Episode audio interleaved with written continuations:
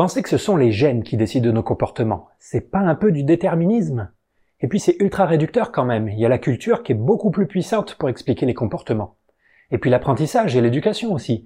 Ils nous permettent de modifier ce que la biologie a fait de nous.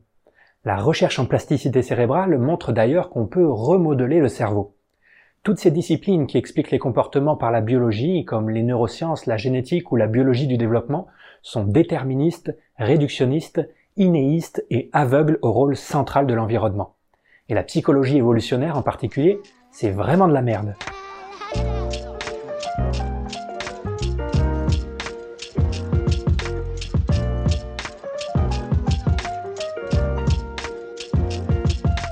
Je ne sais pas si vous vous rappelez, dans la première vidéo de cette série, je vous avais dit que je voulais commencer par vous présenter la psychoévo de façon non défensive, c'est-à-dire sans parler de ses critiques. J'espère que ça vous a plu et que ça vous aura permis de vous faire une idée du champ un peu plus nuancée que celle qui est véhiculée par les experts sur Twitter. Mais ce temps est maintenant révolu et les 5 prochaines vidéos seront consacrées à répondre aux critiques. Oui, 5 vidéos sur les critiques parce qu'il y a vraiment beaucoup de matière et beaucoup de choses intéressantes à dire. Dans cette première vidéo, on va commencer par discuter des critiques qui reprochent de ne pas assez prendre en compte le rôle de l'environnement. Dans la prochaine vidéo, on parlera des critiques plus méthodologiques, dans la troisième vidéo, on parlera des critiques politiques, des craintes sur les récupérations de ces recherches. Dans la vidéo suivante, je vous présenterai le climat d'hostilité générale à la biologie du comportement dans lequel s'est construit le champ. Et enfin, dans une dernière vidéo, je vous parlerai des reproches que fait la psychoévo aux sciences sociales traditionnelles, histoire que les critiques n'aillent pas toujours dans le même sens. Ce sont des vidéos que vous m'avez beaucoup demandé et qui m'ont chacune demandé des semaines, voire des mois de travail, alors j'espère qu'elles vous plairont. C'est pas trop le genre de vulgarisation à laquelle vous êtes habitué non plus, parce qu'on va parler plus de métascience que de science, mais ces vidéos vous apporteront une compréhension beaucoup plus fine de ce qu'est vraiment la psychoévo et d'où viennent ces critiques. Sans plus attendre, démarrons tout de suite avec un gros morceau, les relations gène-environnement.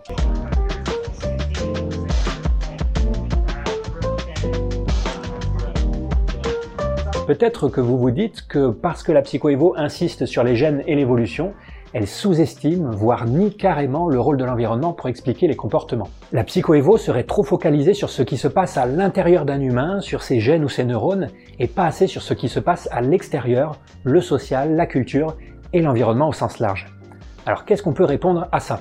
Si vous pourrez toujours avancer que l'importance de tel ou tel environnement particulier est oubliée, dire qu'elle néglige l'environnement en général, c'est l'avoir tout simplement mal comprise. En fait, cette critique est même assez ironique parce que comme je vous l'ai déjà expliqué dans cette vidéo, d'une certaine façon, la psychoévo prend plus en compte l'environnement que les sciences sociales traditionnelles. Elle le prend en compte non seulement au niveau immédiat et au niveau développemental, comme le font les sciences sociales, mais aussi au niveau ancestral. C'est-à-dire qu'en plus de prendre en compte l'environnement dans lequel on grandit, elle prend en compte l'environnement dans lequel on a évolué depuis des millions d'années. Je reprends l'exemple de la peur des serpents. Pour que vous ayez peur d'un serpent, il faut bien sûr qu'il y ait un serpent là devant vous tout de suite. C'est l'environnement immédiat, c'est la première intervention de l'environnement dans la détermination du comportement. Mais il faut aussi avoir appris à avoir peur des serpents, en particulier pendant l'enfance. C'est le deuxième niveau d'intervention de l'environnement, le niveau développemental. Mais on ne peut toujours pas s'arrêter là. Si on est capable d'apprendre à avoir peur des serpents plus facilement que d'autres objets, comme des Kinder Surprise par exemple, c'est parce qu'on a évolué pendant des centaines de milliers d'années dans des environnements qui comportaient des serpents dangereux. On ne peut donc pas s'arrêter à l'importance de l'environnement immédiat et de l'environnement développemental pour avoir une explication complète du comportement. Il faut encore remonter d'un cran et prendre en compte l'importance de l'environnement ancestral. Et en fait, on n'a pas d'autre choix que de prendre en compte ces trois environnements parce que ces trois environnements ne font qu'un. L'environnement immédiat est le prolongement de l'environnement de notre enfance, qui est le prolongement de l'environnement dans lequel nos ancêtres ont vécu.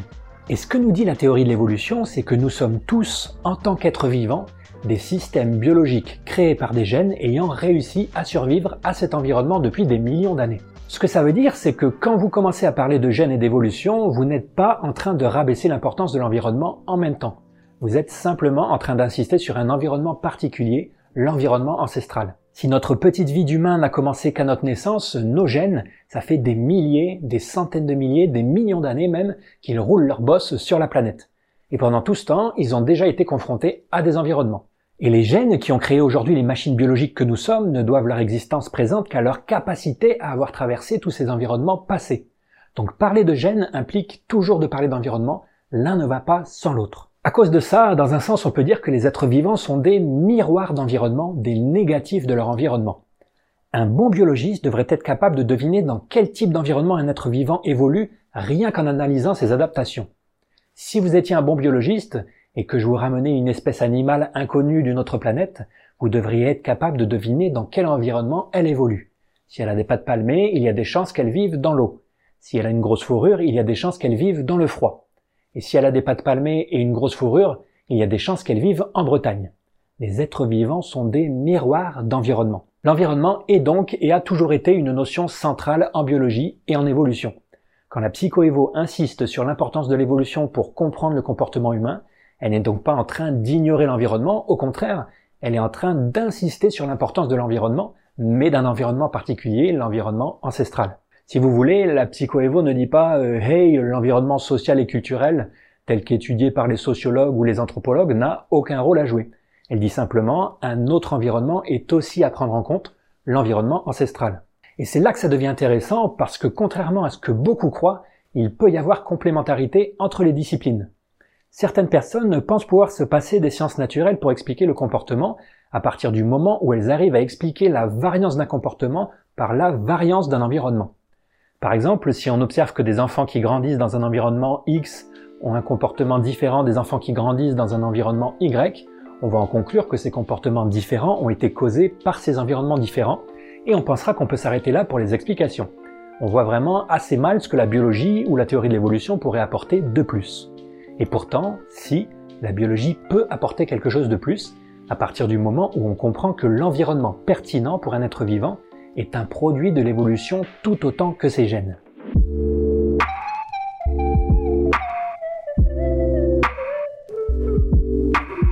Alors qu'est-ce que ça veut dire que l'environnement pertinent est un produit de l'évolution tout autant que les gènes? Je vais reprendre l'exemple dont je vous ai déjà parlé dans la vidéo précédente, les reptiles dont le sexe est déterminé par la température d'incubation des œufs.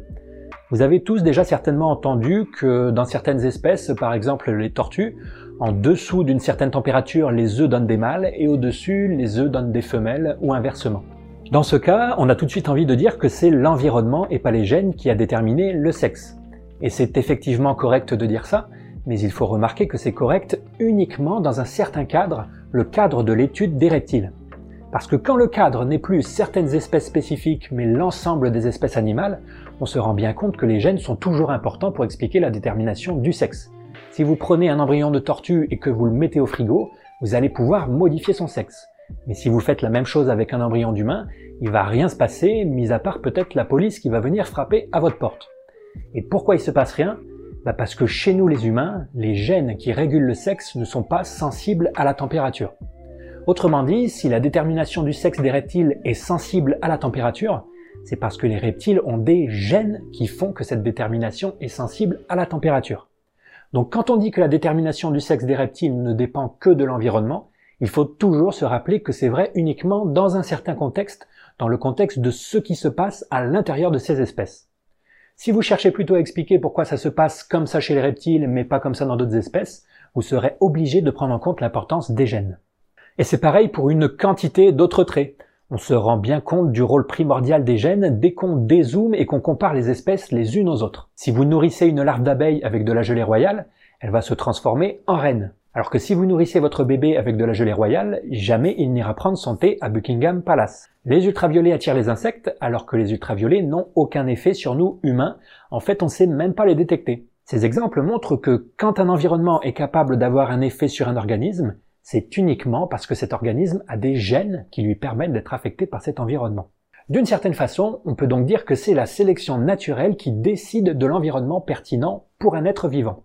Pour nous humains, les rayons ultraviolets, la gelée royale et la température d'incubation ne sont pas de l'environnement pertinent. Et pourquoi c'est pas de l'environnement pertinent? Bah Parce que c'est pas de l'environnement qui nous a permis, dans le passé, d'améliorer nos chances de survie. Pour les abeilles, les ultraviolets par exemple, c'est de l'environnement très pertinent parce qu'ils permettent de discriminer les fleurs. Mais pour nous humains, les ultraviolets ne correspondent à aucune source de nourriture importante. Et en fait, on n'a même pas besoin de parler d'avantage de survie, peut-être qu'il n'y a aucun avantage de survie au fait que le sexe des reptiles soit influencé par la température. Peut-être que c'est juste un hasard de l'évolution, mais même dans ce cas, ça restera l'évolution qui aura décidé que la température est un paramètre important pour les reptiles, parce que la détermination du sexe restera contrôlée par des gènes. Mais attendez, il y a encore mieux. Non seulement l'évolution décide de l'environnement pertinent pour un être vivant, mais elle décide de la façon dont cet environnement va affecter cet être vivant. Nous les humains, la température ne nous fait pas changer de sexe, par contre elle nous fait transpirer ou grelotter. Ou comme on l'a vu dans une vidéo précédente, nous les humains sommes repoussés par un excrément alors que des mouches vont se jeter dessus. Un même environnement peut affecter le comportement d'êtres vivants de façon différente. Et pourquoi? Parce que les comportements qui augmentent les chances de survie ne sont pas les mêmes chez toutes les espèces et que cela se reflète dans la façon dont les cerveaux de ces espèces réagissent aux environnements. Pour nous humains, un excrément est une source d'infection, pour une mouche, c'est une source de nourriture. Comme le formule le psychologue Steven Pinker, tout l'intérêt d'un cerveau est de réaliser certains objectifs, mais l'environnement n'a aucune idée de ce que sont ces objectifs. C'est le cerveau et les gènes qui ont construit ce cerveau qui apportent les objectifs. Et donc, euh, contrairement à ce qu'on croit intuitivement, l'environnement ne porte pas en soi d'informations sur la façon dont il va affecter un être vivant. Je vous répète ça parce que c'est à la fois très banal mais également très important et très mal compris. L'environnement ne porte pas en soi d'informations sur la façon dont il va affecter un être vivant. On a intuitivement l'habitude de penser qu'un environnement possède une force intrinsèque qui va pousser les êtres vivants à agir d'une certaine façon. Mais c'est faux. Il n'y a rien dans la température qui porte en soi d'informations sur comment affecter un être vivant. On l'a vu, pour les reptiles, la température pendant le développement embryonnaire induit un changement de sexe, mais pour nous, elle n'a pas les mêmes effets. La gelée royale ne porte pas non plus en elle d'informations sur la façon dont elle va modifier un être vivant. Une larve d'abeille est fortement affectée par la consommation de gelée royale, alors que pour toutes les autres espèces, c'est une nourriture comme une autre. Le même environnement peut affecter différents organismes de différentes façons, tout va dépendre des gènes que possèdent ces organismes. Et ce qui est incroyable, c'est qu'en principe, rien ne s'opposait à ce que la température influence aussi le sexe des humains.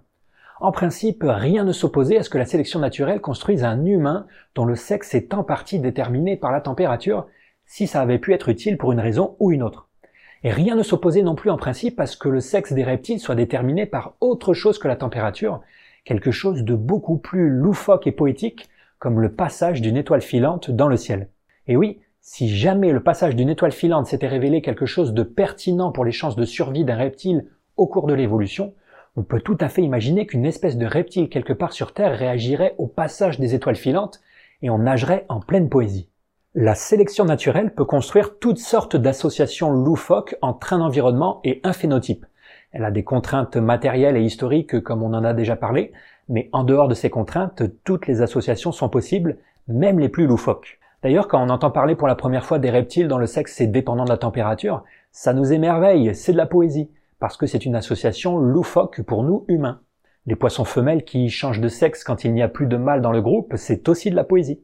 Les oiseaux qui se barrent à l'autre bout du monde dès que la durée du jour diminue, c'est de la poésie. Si ça nous paraît maintenant banal, c'est parce qu'on y est habitué, c'est de la poésie qu'on lit tous les jours. Mais en y réfléchissant bien, ces comportements sont aussi beaux qu'un crocodile qui changerait de sexe au passage d'une étoile filante. Quand on y réfléchit, qu'est-ce que c'est beau que le niveau d'agitation des molécules de l'air, c'est-à-dire la température, soit capable de changer les cellules reproductrices qu'un être vivant pourra produire tout au long de sa vie. Qu'est-ce que c'est beau que la quantité de photons qu'un tas d'atomes emplumés détecte en 24 heures puisse pousser ce tas d'atomes à changer sa position de 10 000 km dans l'univers. Et qu'est-ce que c'est beau que les tas d'atomes à écailles qui détectent qu'il n'y a plus d'autres tas d'atomes à écailles avec qui se reproduire soient capables de changer leur taille, leur couleur et leur sexe pour pouvoir se reproduire quand même.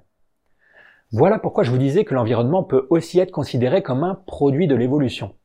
Un environnement ne devient pertinent pour un organisme que parce que cet organisme a des gènes qui le rendent sensible à cet environnement. Et la façon dont cet environnement va affecter cet organisme est aussi souvent inscrite dans ces gènes. C'est une simple conséquence du fait que l'évolution sélectionne les gènes sur la base de leur interaction avec un environnement. On a l'habitude de dire que l'évolution travaille sur des gènes, mais en fait elle travaille sur des interactions gènes-environnement.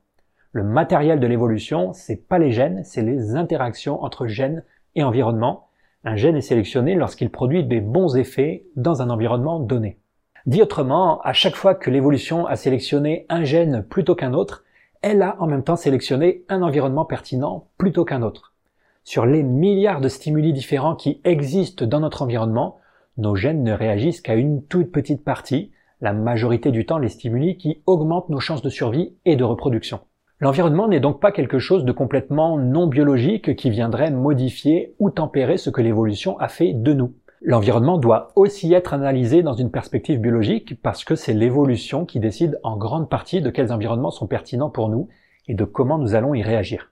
Et par environnement, j'entends bien tout l'environnement, qu'il soit physique comme la température, mais aussi social ou culturel. De la même façon que vous pouvez pas comprendre pourquoi la température affecte un organisme sans parler de gènes et d'évolution, vous pouvez pas comprendre pourquoi le social et le culturel affectent les humains sans parler de gènes et d'évolution. Si nous sommes sensibles à certains aspects du monde social et culturel qui nous entoure, c'est parce que nos programmes cognitifs ont évolué pour y être sensibles, et s'ils ont évolué pour y être sensibles, c'est parce que ces aspects ont été, d'une manière ou d'une autre, importants pour les chances de survie et de reproduction de nos ancêtres. Et c'est pour ça qu'on peut dire que même un truc hyper culturel comme l'attrait pour une chanson des Beatles peut être éclairé par une analyse évolutionnaire. Alors non pas de façon naïve en pensant qu'il existerait un gène qui fait aimer la musique des Beatles, non pas qu'écouter la musique des Beatles augmenterait les chances de survie, mais parce que si nous sommes sensibles à une chanson des Beatles, c'est parce que nos gènes ont créé des programmes cognitifs qui, pour une raison ou une autre, sont sensibles à certains éléments mélodiques ou rythmiques de la musique des Beatles. Et cette explication n'exclut pas du tout l'importance de l'environnement. Si vous avez jamais écouté de Beatles auparavant, peut-être que vous ne les aimerez pas la première fois que vous les écouterez. Mais l'environnement n'est pas non plus suffisant pour tout expliquer, et pour s'en convaincre, il faut une nouvelle fois dézoomer, il faut regarder ce qui se passe dans d'autres espèces. Même si vous faites écouter All You Need Is Love tous les jours à votre caniche, jamais il se mettra à danser sur son lit à l'écoute de ce titre comme vous pouvez le faire. Et ne niez pas, je vous ai vu, ce petit déhanché vous va d'ailleurs très bien. Et cette différence entre vous et votre caniche vient du fait que vous n'avez pas les mêmes programmes cognitifs. Votre caniche n'a pas les programmes cognitifs sensibles à ce type de stimulus de l'univers, à la guitare de George Harrison ou au roulement de Ringo Starr. Le biologique reste donc important même pour expliquer un truc aussi culturel que l'attrait pour une chanson des Beatles. Mais simplement, pour s'en rendre compte, il faut prendre du recul, il faut dézoomer, il faut sortir du cadre explicatif interne à l'espèce. Et en fait, tout ce avec quoi un humain interagit au cours de sa vie peut dans ce sens être éclairé par la biologie, parce que nous sommes des êtres biologiques et que nous interagissons avec notre environnement par l'intermédiaire d'organes biologiques en premier lieu desquels notre cerveau. Et c'est maintenant que je peux revenir à la complémentarité entre disciplines, vous allez comprendre pourquoi je vous parle de tout ça. Comme je vous le disais en intro, en sciences sociales, on a l'habitude d'insister sur l'importance de l'environnement pour expliquer les comportements. Et vu tout ce qu'on vient de dire sur l'importance de l'environnement en biologie, ces deux approches sont donc en grande partie compatibles. Par contre, il faut accepter que les explications environnementales ne soient que des explications locales et que pour obtenir une explication globale, il faille faire appel à la biologie et à la théorie de l'évolution. Vous pouvez continuer à dire que si un groupe d'humains se comporte d'une façon X, c'est parce qu'il a été exposé à un environnement Y. Mais il faut ensuite expliquer pourquoi cet environnement Y est important plutôt qu'un autre et pourquoi il produit des effets dans une certaine direction. Or, je vous rappelle ce qu'on a vu plus haut, l'environnement ne porte pas en soi d'informations sur la façon dont il va affecter un être vivant. C'est pourquoi, pour répondre à ces questions, vous avez besoin de la biologie et de la théorie de l'évolution. Et cette cohabitation sciences sociales biologie n'est vraiment pas si utopique que ça. Imaginons que les sociologues ne soient pas restreints à l'étude de l'espèce humaine et se soient amusés à appliquer leur méthode à l'étude du comportement de la tortue. Ils auraient mis en évidence que la température est un paramètre environnemental important pour déterminer le sexe des tortues, mais ça n'aurait pas empêché ensuite les biologistes d'étudier pourquoi la température est un paramètre important et pourquoi elle change le sexe dans une certaine direction.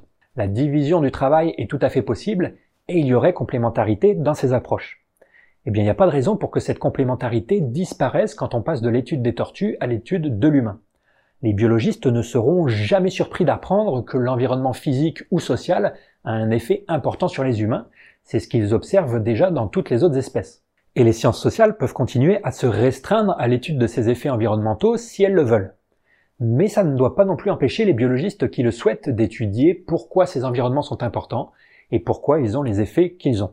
En résumé, la psychoévo ne nie pas l'importance de l'environnement présent, elle ne fait que rappeler l'importance de l'environnement ancestral. Et elle insiste pour dire que toutes les explications qui ne s'appuient que sur l'environnement immédiat ou développemental ne sont que partielles.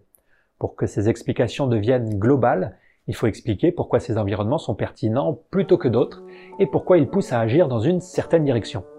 Et ça, on peut le faire que en parlant de cerveau, de gènes et d'évolution. La psychoévo ne souhaite donc pas qu'on détruise les explications environnementales, mais elle milite pour qu'on fasse des explications du comportement complètes qui, en plus de prendre en compte les aspects sociaux et culturels, ne négligent plus l'aspect génétique, psychologique ou évolutionnaire.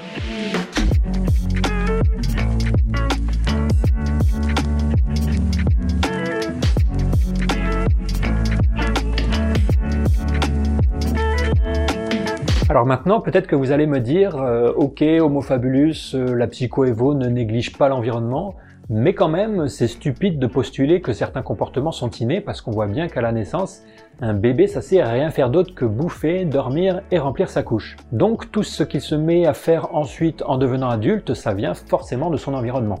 Ce à quoi je répondrais que l'innéité d'un comportement n'implique pas que ce comportement soit présent à la naissance. L'équation inné égale présent à la naissance vient d'une vision simpliste des relations gène-environnement qui pourrait ressembler à ça. Avant la naissance, c'est le domaine du génétique et du biologique, et après la naissance, c'est le domaine de l'environnement, de l'éducation et de la culture.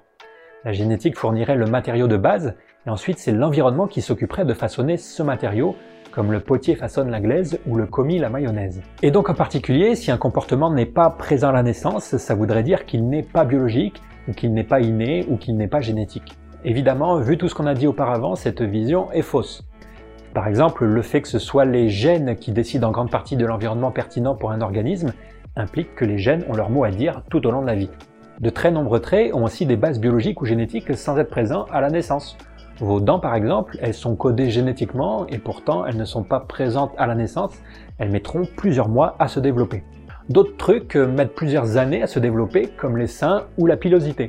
Et pourtant, je pense que personne n'ira refuser à ma barbe son caractère inné. Il se trouve que différents organes ont différents temps de maturation, et en fait, même si ça nous amènerait un peu loin d'en parler, ces temps de maturation sont eux-mêmes sous sélection, c'est-à-dire que si un bébé n'a pas de dents à la naissance, c'est probablement pas par hasard, mais parce que la nourriture qu'il consomme à ce moment de sa vie ne nécessite pas de dents, et donc la sélection naturelle fait des économies en ne développant pas ce trait tant qu'il ne sert pas, comme quand vous attendez le dernier moment pour acheter votre carte de réduction SNCF. C'est pareil pour nos programmes cognitifs, aucune raison qu'ils soient déjà tous présents et fonctionnels à la naissance. Notre cognition peut avoir besoin de temps pour se développer, de plusieurs mois, voire de plusieurs années. Si un bébé humain n'est pas capable de faire quelque chose à la naissance, ça ne veut pas dire que cette chose est entièrement apprise ou culturelle. Les bébés peuvent quand même être précablés pour produire ce comportement plus tard, ils peuvent être préparés, prédisposés à développer plus tard un certain type de comportement. Un exemple classique, c'est le désir sexuel. Si vous avez commencé à ressentir vos premiers émois sexuels qu'à l'adolescence, c'est probablement pas un hasard, mais parce qu'avant ça, votre corps n'était physiquement pas prêt pour se reproduire, et qu'avoir des envies sexuelles n'aurait pas servi à grand chose. Cette synchronisation du physique et du psychologique porte la marque de la sélection naturelle qui joue les chefs d'orchestre en coordonnant le corps et l'esprit, tout en faisant la chasse aux coups inutiles. Petit aparté, rigoureusement, on ne devrait pas dire que la sélection naturelle coordonne corps et esprit, on devrait dire que pour la sélection naturelle, il n'y a pas de différence entre corps et esprit. La sélection naturelle ne voit pas si un gène affecte le corps ou l'esprit, tout ce qu'elle voit, c'est si un gène augmente les chances de survie ou pas. Et pour augmenter les chances de survie, de nombreuses adaptations ont besoin d'être à cheval sur le corps et l'esprit. Rien ne sert d'avoir des membres adaptés à la bipédie, par exemple, si vous n'avez pas en même temps le logiciel pour se tenir debout. Rien ne sert d'avoir une bouche si vous ne ressentez pas une envie de manger quand vos réserves d'énergie s'épuisent. Et rien ne sert d'avoir des organes reproducteurs si vous n'avez pas les envies sexuelles qui vont avec. Fin de la partie. Et inversement, si le rôle de la génétique ne s'arrête pas à la naissance, le rôle de l'environnement démarre avant la naissance. L'environnement est important même avant la naissance. Alors il s'agira principalement d'un environnement biologique et pas d'un environnement culturel ou social, c'est-à-dire que l'environnement, ça sera surtout les hormones et les substances auxquelles le fœtus est exposé dans le ventre de sa mère, mais ça sera un environnement quand même. Il y a un certain nombre de traits qui semblent être crucialement dépendants de cet environnement prénatal, comme le fait d'être gaucher. Être gaucher ne semble pas être dépendant de la culture. Plutôt l'inverse même, parce que même si on a forcé des générations de gauchers à écrire de la main droite, dans les cas où ça a marché, ils continuent à préférer utiliser leur main gauche pour toutes les autres tâches que l'écriture. Mais être gaucher n'est pas entièrement sous contrôle génétique. Comment on sait ça? Eh ben parce qu'il arrive souvent que des jumeaux monozygotes, donc des clones du point de vue génétique, n'aient pas la même préférence de main. Et donc si c'est pas un truc culturel lié à l'éducation et si c'est pas non plus entièrement génétique, Qu'est-ce qu'il reste? L'environnement prénatal. Ceux d'entre vous qui êtes gauchers, vous devez très probablement cette particularité à la possession de certains gènes, un environnement prénatal particulier, et sûrement aussi un petit peu à du hasard développemental.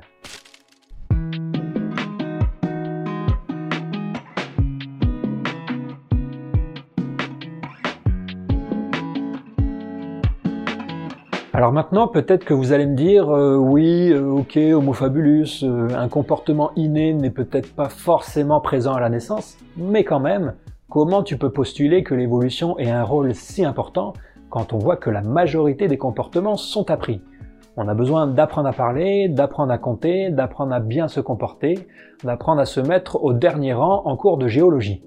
Nos comportements sont clairement appris, pas évolués. On voit donc pas trop ce que la théorie de l'évolution peut apporter pour expliquer tout ça. Alors ce à quoi je répondrais que si l'apprentissage est effectivement très important pour expliquer un grand nombre de nos comportements, ça n'en fait pas une explication alternative à l'évolution pour différentes raisons. Alors d'abord, l'apprentissage est quelque chose d'étudié et de très bien pris en compte dans les approches évolutionnaires, c'est pas un paramètre oublié. De nombreuses adaptations évoluées ont en effet besoin d'un apprentissage pour bien fonctionner. C'est déjà vrai au niveau physiologique en fait. J'imagine que vous n'allez pas remettre en cause l'idée que le système immunitaire est quelque chose d'évolué. Et pourtant, une partie de ce système immunitaire a besoin d'un apprentissage pour bien fonctionner. Vous vous rappelez peut-être de vos cours à l'école où vous avez appris que certaines cellules immunitaires sont capables de garder une mémoire des pathogènes qu'elles rencontrent. Votre peau qui bronze quand vous l'exposez au soleil, c'est aussi une forme d'apprentissage au sens large. C'est une modification de l'état d'un système suite à l'exposition de ce système à un environnement particulier. Mais les mécanismes physiologiques qui permettent cet apprentissage sont quand même bien sûr évolués. Et au niveau cognitif, vous savez bien que certains de vos programmes cognitifs sont très dépendants d'un apprentissage pour bien fonctionner. Par exemple, ceux qui permettent de parler ou de marcher debout. On doit apprendre à parler ou apprendre à marcher, mais ça ne veut pas dire que l'évolution n'a pas eu son mot à dire dans la construction de ces programmes qui permettent de parler ou de marcher. Et on a vu dans cette série de vidéos que d'autres programmes cognitifs plus spécifiques, comme celui qui nous permet d'avoir peur des serpents ou d'éviter les objets contaminés, ont aussi besoin d'être calibrés et nécessitent un apprentissage. L'apprentissage, qu'il soit physiologique ou cognitif, est partout en biologie.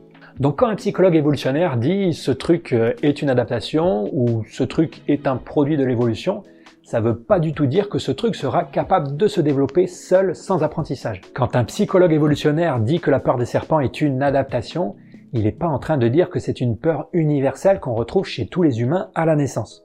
Ce qu'il dit, c'est que les humains sont équipés d'un programme cognitif qui les aide à apprendre à avoir peur des serpents plutôt que des Kinder Surprise par exemple. Et dans beaucoup de cas, l'évolution aura implémenté des mécanismes qui permettent d'apprendre plus facilement certaines choses que d'autres. Les détails de comment cet apprentissage facilité peut avoir lieu sont pas bien connus, mais on commence à avoir des pistes. Par exemple, l'évolution pourrait influer en modifiant les probabilités a priori des hypothèses qu'on fait sur le monde dans une perspective très bayésienne. C'est-à-dire qu'avant même notre naissance, avant même d'avoir commencé à expérimenter le monde, notre cerveau s'attendrait déjà à trouver dans le monde certains objets ou certaines relations entre objets qui contraindraient ce qu'il peut apprendre. Je vous en ai touché deux mots dans cette vidéo où je vous parle de la physique intuitive des bébés. Comme le dit le neuroscientifique Stanislas Dehaene, l'apprentissage ne peut pas tout. Il s'appuie toujours, d'une manière ou d'une autre, sur des a priori. Dans notre cerveau, les gènes spécifient, au cours de la grossesse, une architecture générale qui, en restreignant l'espace de recherche, facilite et accélère les apprentissages ultérieurs. Notre cerveau possède d'emblée un jeu d'hypothèses abstraites héritées de son évolution qu'il projette sur le monde extérieur. D'un point de vue théorique, la raison pour laquelle la psychoévo ne peut pas se passer d'apprentissage est toujours la même. Une adaptation est toujours à la base une relation particulière entre certains stimuli de l'environnement et certains comportements. Nos programmes cognitifs sont des algorithmes à produire des comportements adaptés à un certain environnement, et l'apprentissage, bah, c'est précisément un moyen d'adapter finement son comportement à un environnement. Comme on l'a vu dans la vidéo sur le dégoût, ça serait pas très utile d'avoir un sens du dégoût ultra rigide et fixé à la naissance, parce que le dégoût peut aussi être très coûteux et faire perdre plein d'opportunités de manger. Il est beaucoup plus intéressant d'être fortement dégoûté uniquement dans certains environnements, et on peut donc s'attendre à ce que très souvent, dans le cas du dégoût mais aussi de plein d'autres capacités cognitives, la sélection naturelle ait produit des programmes cognitifs qui soient sensibles au contexte et dépendants d'un apprentissage. Donc quand vous dites qu'un comportement a été appris, vous n'avez pas suggéré une explication alternative à la sélection naturelle.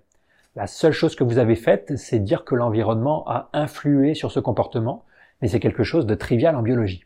Et dans tous les cas, l'apprentissage reste toujours permis par des programmes cognitifs évolués.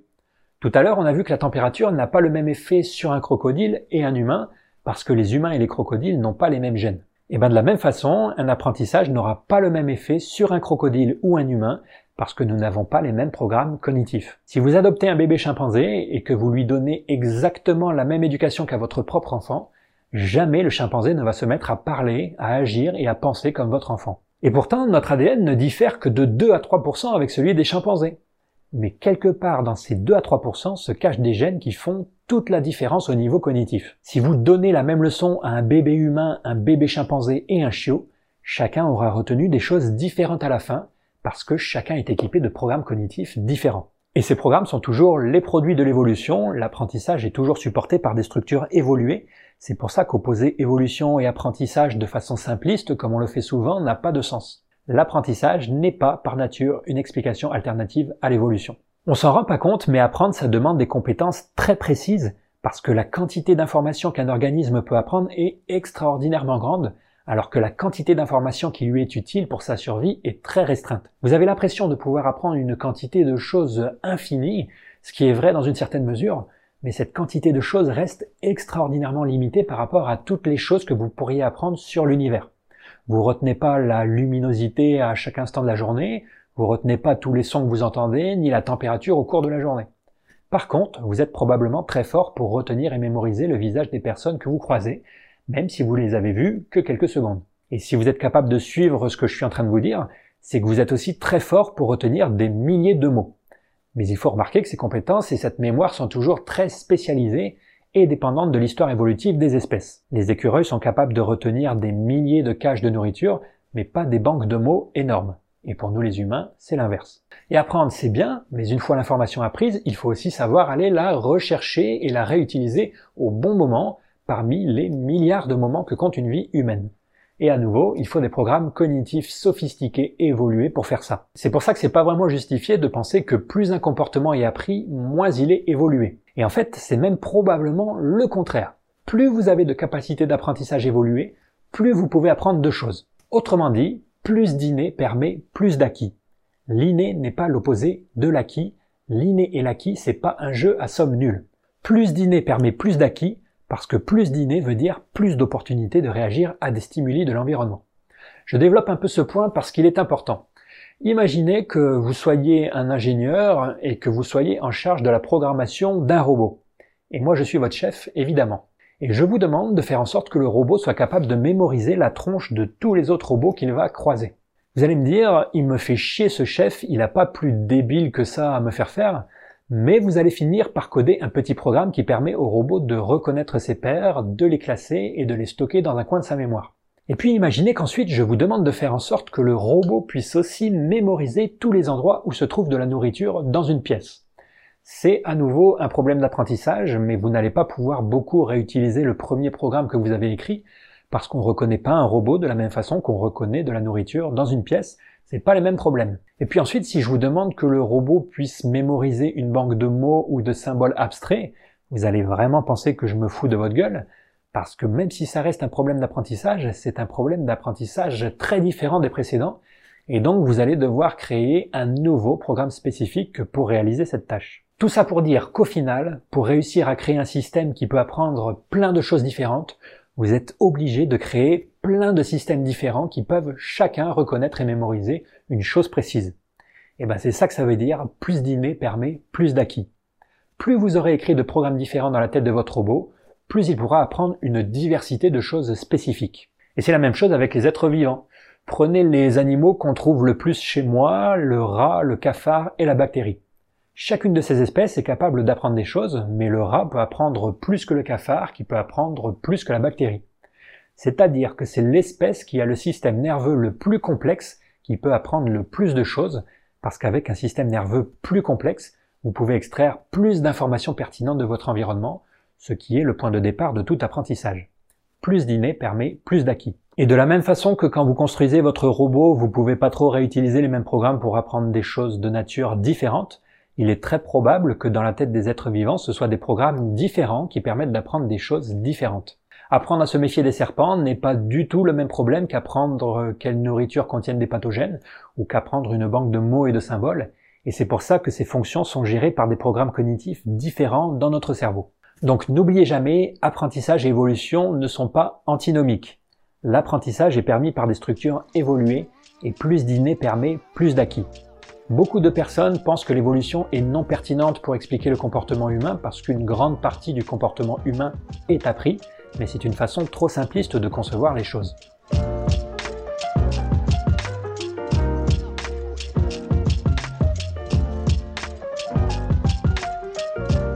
Maintenant, vous allez peut-être me dire, euh, ok, Homo fabulus, euh, peut-être que la psychoévo ne néglige pas le rôle de l'apprentissage, mais il y a quelque chose qu'elle néglige clairement, c'est la plasticité. Il y a plein de recherches qui montrent que notre cerveau est plastique et qu'on est capable d'adopter le bon comportement sans que ce soit l'évolution qui ait permis cette adaptativité. Vous avez décidément l'esprit très vif, mes chers abonnés. Et je suis entièrement d'accord avec vous pour dire que la plasticité est importante. Elle est d'ailleurs tout à fait prise en compte en psychoévo et de manière générale en biologie, on l'appelle plus souvent plasticité phénotypique en biologie. Par contre, il faut faire attention aux explications basées sur la plasticité parce qu'elles sont souvent superficielles et qu'une fois de plus, elles n'excluent pas l'importance de l'évolution. Pourquoi ça?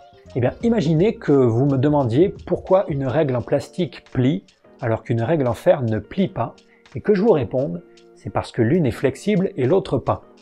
Est-ce que vous seriez satisfait de cette explication? J'imagine que non, et vous auriez plutôt l'impression que je m'en suis sorti avec une pirouette en ne faisant que redécrire la situation. Quand je dis que la règle en plastique plie parce qu'elle est flexible, je n'ai fait que coller une étiquette sur un phénomène, je ne l'ai pas vraiment expliqué. Ce qu'on voudrait savoir, c'est par exemple quelles sont les propriétés physico-chimiques du plastique qui font que cette matière est plus flexible que le métal. C'est la même chose pour les comportements. Dire qu'un comportement est plastique ou flexible, ça n'explique rien en soi, ça n'est qu'une redescription du fait que ce comportement change, c'est un collage d'étiquettes. Ce qu'on voudrait vraiment savoir, c'est pourquoi un comportement est plastique, parce qu'il aurait très bien pu ne pas l'être, et surtout comment cette plasticité est permise en pratique. Dans ce sketch des Monty Python, un expert raconte qu'il a une nouvelle théorie sur les brontosaures, et quand il est invité à expliquer cette théorie, il répond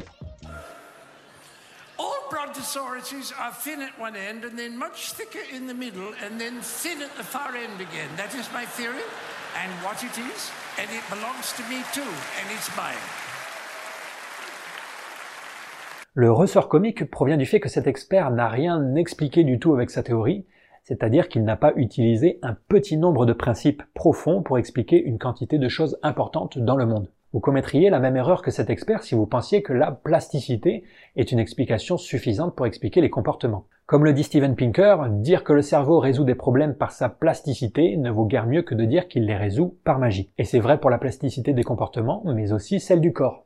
Prenons le bronzage.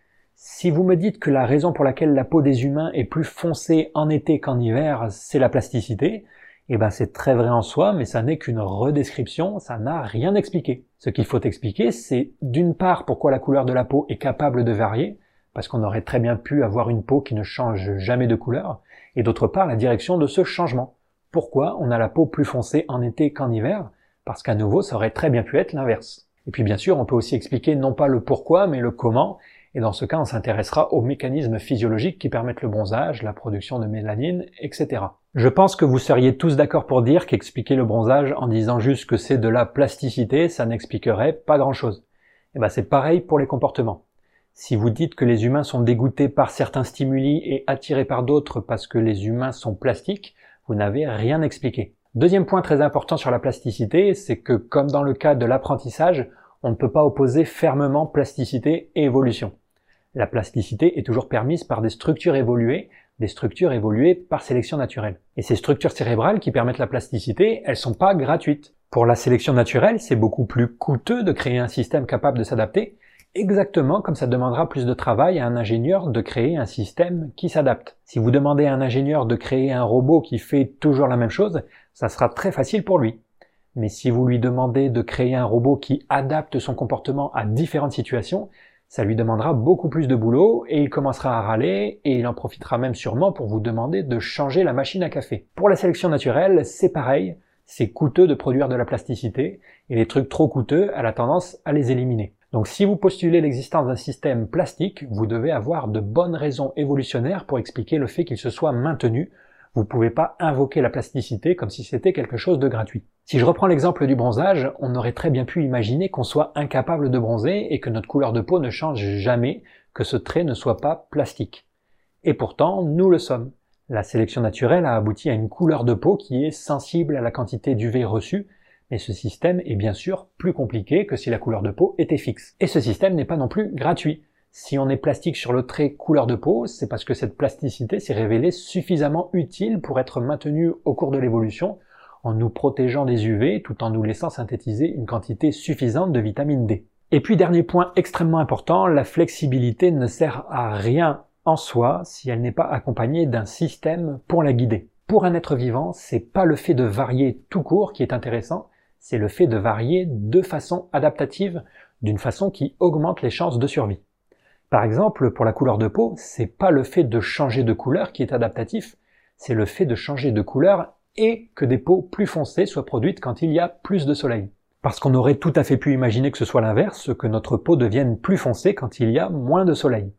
On aurait même pu imaginer que notre peau devienne bleue, jaune ou marron sous l'effet des UV. On aurait aussi appelé ces changements de la plasticité, mais c'est pas ce caractère plastique qui est intéressant, c'est le caractère adaptatif de cette plasticité qui est intéressant. Et ce caractère adaptatif, il n'a pu être produit que par la sélection naturelle, parce qu'on n'a pas d'autre explication pour expliquer l'adaptation dans le monde vivant.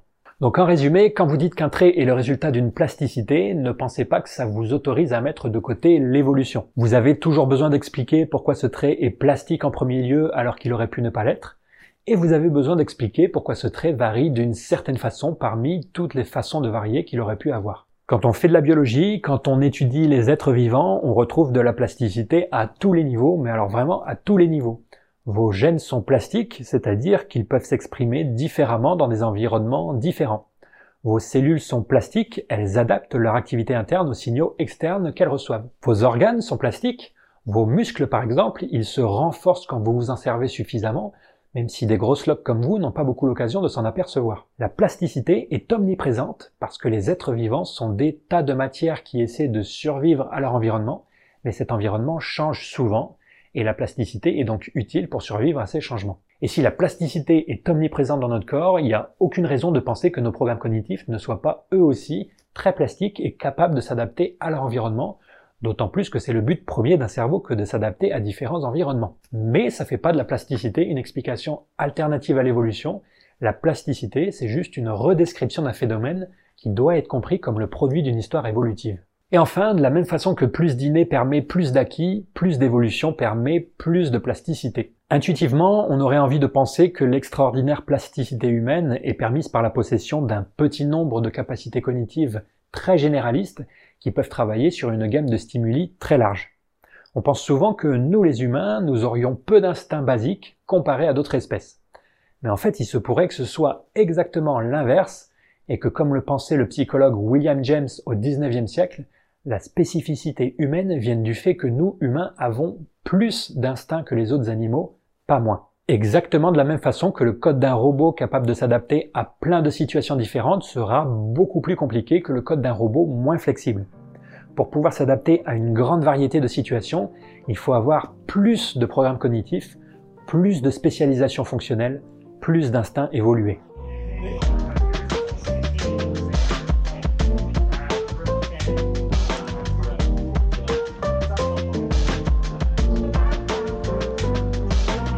Alors maintenant, vous allez peut-être me dire, euh, ok Homo fabulus, peut-être que la plasticité, c'est pas une alternative à l'évolution, mais la culture, alors Là, c'est bien un truc que la psychoévo n'étudie pas du tout. Or, la culture est hyper importante pour expliquer les comportements. Suffit de regarder autour de soi, les gens qui vivent dans des cultures différentes ont des comportements différents. Donc pourquoi se préoccuper autant d'évolution et pourquoi la psychoévo nie autant l'importance de la culture? Alors commençons tout de suite avec ce dernier point. C'est une erreur de penser que la psychoévo n'étudie pas la culture. Il y a des champs entiers inspirés d'approches évolutionnaires qui étudient la culture. En fait, c'est même un sujet tellement étudié que j'ai hésité à faire une vidéo entière là-dessus dans cette série. Je ferai sûrement ça une autre fois, mais sachez en tout cas que ça fait plusieurs dizaines d'années qu'on étudie la culture dans une perspective évolutionnaire. Vous avez peut-être entendu parler de la mémétique si vous avez lu Le gène égoïste, mais ça n'est qu'une façon parmi plein d'autres d'envisager la culture. On a développé d'autres approches depuis. Ensuite, la culture, c'est comme n'importe quel autre élément de l'environnement, quelque chose d'inséparable de la biologie. Je pense que beaucoup de gens ont dans la tête l'idée que la culture, c'est un petit nuage qui flotte au-dessus de nos têtes et qui va y faire pleuvoir des idées, des coutumes, des traditions. Penser comme ça, c'est ressusciter la dichotomie simpliste inné-acquis, alors que le modèle qu'on devrait tous adopter est un modèle interactionniste. La culture n'est pas un petit nuage sans cause et désincarné qui flotte au-dessus de nos têtes. La culture est produite par des millions de systèmes biologiques qu'on appelle cerveaux. N'importe quelle chanson, n'importe quelle loi, n'importe quelle coutume et n'importe quelle tradition culturelle à laquelle vous êtes exposé a été produite en premier lieu par des cerveaux. Et si cette chanson, cette loi ou cette coutume se répand dans une population, c'est aussi parce qu'elle est bien accueillie par de nouveaux cerveaux. Et si elle est bien accueillie par ces cerveaux, c'est parce qu'elle plaît d'une manière ou d'une autre au programme cognitif que l'évolution a mis dans ces cerveaux, exactement comme dans le cas de la musique à 120 battements par minute qu'on a vu dans l'épisode précédent. Donc une explication complète des causes et des effets de la culture nécessitera toujours de faire référence à la biologie d'une manière ou d'une autre, et au programme cognitif qu'on a dans la tête en particulier. Le biologique influence le culturel, comme le culturel influence le biologique, les deux sont en interaction. Un autre point important sur lequel a insisté historiquement la psychoévo, c'est que ce qu'on regroupe généralement sous le terme de culture peut faire référence à des choses très différentes psychologiquement parlant. Revenons un instant à l'exemple du bronzage et à sa plasticité. Le bronzage est un mécanisme qui permet d'adapter la production de mélanine à la quantité du V reçu mais ce qui est intéressant de noter, c'est que bien que ce mécanisme soit universel, présent chez tout représentant de l'espèce humaine, il peut quand même produire des différences à l'échelle d'une population. Si vous allez dans le sud de la France, les gens auront en moyenne la peau plus foncée que dans le nord, alors qu'ils sont équipés du même mécanisme biologique qui permet de bronzer. Ok, mais quel rapport avec la culture, vous allez me dire? Eh bien, imaginez maintenant qu'on ait le même genre de mécanisme, mais dans la tête qu'on ait dans la tête des mécanismes qui sont universels, communs à toute l'espèce, mais qui sont sensibles à l'environnement et qui sont donc capables de produire un type de comportement dans un environnement et un autre type de comportement dans un autre. C'est rien d'autre que de la plasticité, ce dont je vous parle, mais de la plasticité cognitive. Cette plasticité aura pour conséquence qu'au niveau de population entière, on observera des différences dues à un mécanisme universel évolué. Et pourtant, nous, ce qu'on a l'habitude de faire quand on observe des différences entre populations, c'est de dire qu'elles viennent de la culture. Une métaphore qu'on peut utiliser pour illustrer ça, c'est celle du jukebox et du gramophone. Un jukebox, c'est une machine qui arrive pré-remplie de chansons, et la chanson jouée dépendra simplement du bouton sur lequel on appuie. Un gramophone, par contre, c'est une machine vide de toute chanson, mais qui peut jouer n'importe quel air pourvu qu'on le lui fournisse dans un format adapté. La question serait donc de savoir si l'esprit humain est plutôt comme un jukebox ou comme un gramophone. S'il est comme un jukebox, il arrive préchargé par l'évolution d'une variété de comportements, et le comportement joué dépendra de l'environnement dans lequel il est placé. Et s'il est comme un gramophone, il arrive vide de tout comportement, et le comportement joué sera directement fourni par la culture ou l'éducation. Et les deux possibilités sont pas mutuellement exclusives, bien sûr, on peut avoir à la fois des comportements préchargés par l'évolution et d'autres apportés par la culture, mais ce qu'il faut remarquer, c'est qu'on a souvent, pour ne pas dire toujours, tendance à privilégier l'hypothèse culturelle, alors même que les deux produisent les mêmes observations. Des différences de comportement entre populations peuvent être dues à la fois à un cerveau jukebox qui réagit différemment quand il est placé dans des environnements différents, ou à un cerveau gramophone qui joue la partition qu'on lui dit de jouer dans des cultures différentes. Remarquez aussi que quand vous déplacez un jukebox d'un pays à un autre, il va se mettre à jouer la chanson que tous les jukebox locaux jouent parce que l'environnement local va appuyer sur le même bouton. Ça veut dire qu'on peut parfaitement expliquer par l'hypothèse du jukebox l'observation que des humains qui partent vivre dans un autre pays se mettent à adopter les comportements des locaux. Et pourtant, ce qu'on a généralement tendance à faire, c'est de dire que cette imitation est due à des processus d'apprentissage social ou à une transmission culturelle, comme si le cerveau gramophone était la seule hypothèse sensée. On va prendre quelques exemples pour rendre tout ça un peu plus concret. Vous avez sûrement déjà entendu dire qu'il existerait des cultures collectivistes et des cultures individualistes dans le monde. Dans certains pays, asiatiques notamment, il existerait une culture collectiviste très différente de notre culture individualiste d'occidentaux. Et les collectivistes insisteraient sur le sacrifice individuel au profit du groupe, sur l'entraide, sur le partage, sur le conformisme, alors que dans les cultures individualistes, ce serait l'inverse. Et l'explication classique de ces différences, c'est qu'elles sont dues à des cultures différentes, à des éducations différentes, à des valeurs différentes inculquées pendant l'enfance. Mais une autre explication serait que le collectivisme et l'individualisme sont juste deux partitions différentes d'un même jukebox universel, partitions qui sont chacune la meilleure réponse psychologique possible dans un environnement particulier. Autrement dit, il existerait quelque chose dans l'environnement des sociétés collectivistes qui pousserait les cerveaux de ces sociétés à adopter des comportements collectivistes, parce que ces comportements seraient les plus adaptés dans cet environnement, et inversement pour les sociétés individualistes. Qu'est-ce qui peut activer ces différents modes du cerveau? On n'est pas bien sûr, c'est encore de la recherche en cours. Mais par exemple, il existe une bonne corrélation entre le niveau de pathogène dans une société et son degré de collectivisme. Plus une société est exposée à des pathogènes, plus elle fait preuve de collectivisme. Or, le collectivisme, ça a tendance à inhiber la transmission des pathogènes par son insistance sur le respect des règles, la conformité et la priorité donnée au groupe. Pour ceux qui ont lu mon livre, je vous y parle d'une autre explication. Le collectivisme pourrait être dû à des modes de subsistance différents.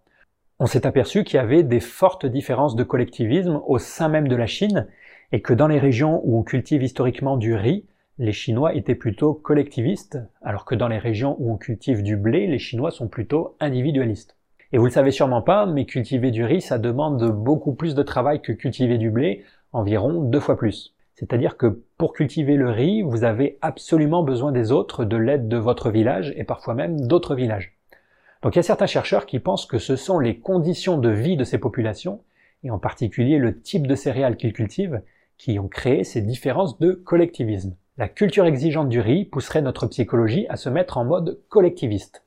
La culture moins exigeante du blé pousserait notre psychologie à se mettre en mode individualiste. L'esprit collectiviste ou individualiste d'une société émergerait donc par le bas, ce serait une propriété émergente de l'interaction de la psychologie humaine avec des conditions de vie particulières, plutôt que d'être imposée par le haut par des institutions, l'éducation ou la culture. Je répète que c'est de la recherche en cours, on ne connaît pas bien tous les détails, mais vous voyez l'idée, les différences de comportement entre des populations, même des différences très profondes comme le degré de collectivisme, peuvent être dues à des mécanismes psychologiques universels qui réagissent de façon différente dans des environnements différents, c'est-à-dire des mécanismes plastiques. C'est pour ça que je vous parlais du bronzage, qui est une bonne analogie. C'est un mécanisme biologique universel, mais qui produit des issues différentes dans des environnements différents. Et c'est une explication très différente, psychologiquement parlant, de l'explication traditionnelle qui repose sur l'existence d'une culture avec un grand C, une culture transmise d'humain en humain et de génération en génération. D'un côté, on a un répertoire de comportements qui a été préchargé dans le cerveau des humains par la sélection naturelle, et c'est l'environnement qui vient décider quel comportement sera joué. C'est l'hypothèse du jukebox, et c'est rien d'autre que ce qu'on appelle de la plasticité phénotypique en biologie, mais de la plasticité phénotypique cognitive. Et de l'autre côté, on a un cerveau dont le répertoire de comportement n'a pas été contraint par l'évolution, et c'est la culture qui vient graver le comportement à adopter. Cette fois-ci, le cerveau humain n'est plus considéré comme un jukebox, mais plutôt comme un gramophone ou un micro qui enregistrerait tout ce que les autres font autour de lui. Hop hop hop hop, je me permets de couper mon moi du passé en voix off pour ajouter deux petites précisions. Ça va d'ailleurs, il vous fait pas trop chier mon moi du passé? Moi, j'en peux plus de l'entendre débiter ces âneries évolutionnistes à longueur de journée. Enfin bref, deux précisions, je disais. D'abord, la métaphore du jukebox, c'est bien juste ça, une métaphore. Quand on dit que le cerveau pourrait contenir des comportements préchargés par l'évolution et activés par l'environnement, faut pas vous imaginer que le cerveau contienne des comportements rigides rangés dans des cases qui sont sortis du chapeau en appuyant sur un bouton. Gardez toujours en tête la vision algorithmique du cerveau que je vous ai présentée dans ma série sur la morale. Dans la tête, on n'a pas des comportements rangés dans des cases, on a des réseaux neuronaux qui font des calculs sur des données pour produire des sorties avec une certaine probabilité. Faut toujours penser entrée-sortie, calcul, probabilité, continuité. La métaphore du jukebox n'est là que pour vous faire comprendre que même si l'évolution a préchargé des choses dans notre cerveau, l'expression de ces choses peut être dépendante du contexte. Et deuxièmement, vous vous dites peut-être que ça doit être vachement compliqué pour l'évolution de créer de tels programmes cognitifs plastiques mais on en trouve partout dans la nature. Par exemple, rien que chez les oiseaux, la mésange charbonnière peut avancer sa date de ponte quand il fait plus chaud au printemps, les geais se mettent à cacher plus de nourriture dès qu'il fait plus froid en automne, et les femelles du en noir et blanc ne sont pas attirées par les mêmes traits chez les mâles en fonction des années, parce que les traits qui maximisent le succès reproducteur changent d'une année sur l'autre. La plasticité phénotypique est donc une explication relativement courante de la variabilité des comportements des animaux, aucune raison que ça soit différent chez l'humain. Parenthèse terminée, je redonne la parole à mon moi du passé. Courage, tenez bon.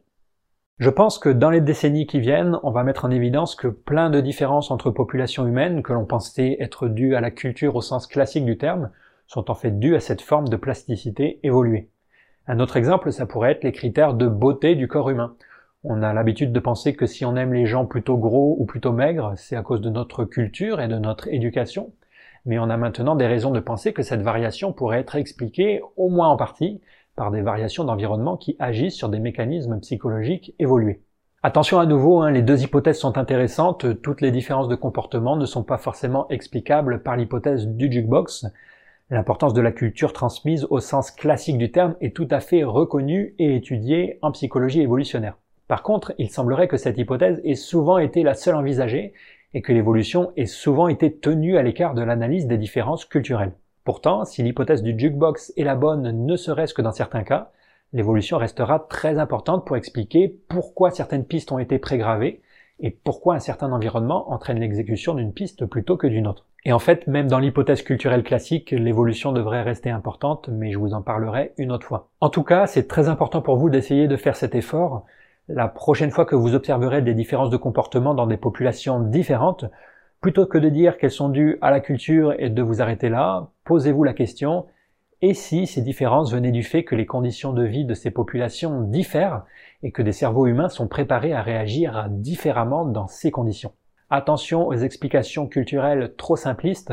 Dire que des comportements différents viennent forcément d'une culture différente, c'est la même chose que de dire que les Provençaux sont plus bronzés que les nordistes parce qu'ils ont une culture du bronzage différente des mécanismes universels évolués mais plastiques peuvent aboutir au même résultat.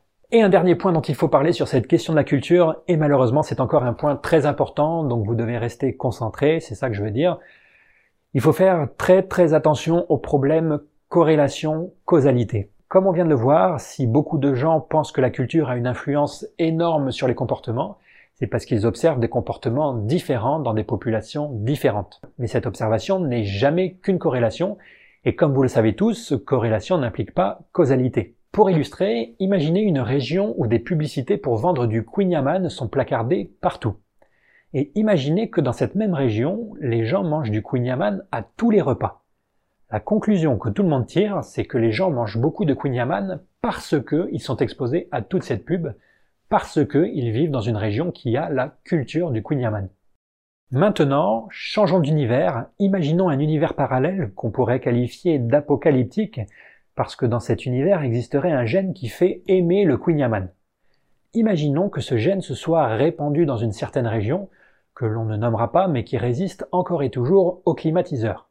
Qu'est-ce qu'on observerait au niveau macroscopique dans cette région? Eh bien, on observerait des gens qui mangent beaucoup de Queen précisément parce qu'ils possèdent tous ce gène mais on observerait aussi plein de pubs placardées partout, parce que les publicitaires se seront rendus compte qu'ils vendent plus dans cette région, même s'ils ignorent que ces ventes viennent d'un gène. Mais ça serait pas les pubs qui ont causé les comportements, ça serait les gènes qui ont causé les comportements, qui ont eux-mêmes entraîné l'apparition de pubs. Si vous enlevez la pub dans cet univers, les comportements ne changent pas. Donc au final, ce qu'on voit, c'est que au niveau des populations, on observe exactement la même chose qu'un comportement soit 100% d'origine génétique, ou 100% d'origine culturelle. C'est un exemple fictif, bien sûr, dans la réalité les choses en matière de gènes sont toujours plus compliquées, mais ça montre pourquoi vous ne pouvez jamais conclure que des comportements ont une origine culturelle simplement parce que ces comportements diffèrent dans des populations différentes. Ça restera toujours qu'une corrélation qui peut aussi être expliquée par des gènes. Et bien que ça fasse plus d'un siècle que l'attention soit attirée sur ce problème, beaucoup d'études en sciences sociales continuent à attribuer des différences de comportement à des différences d'environnement et à ne pas contrôler pour le facteur confondant de la génétique.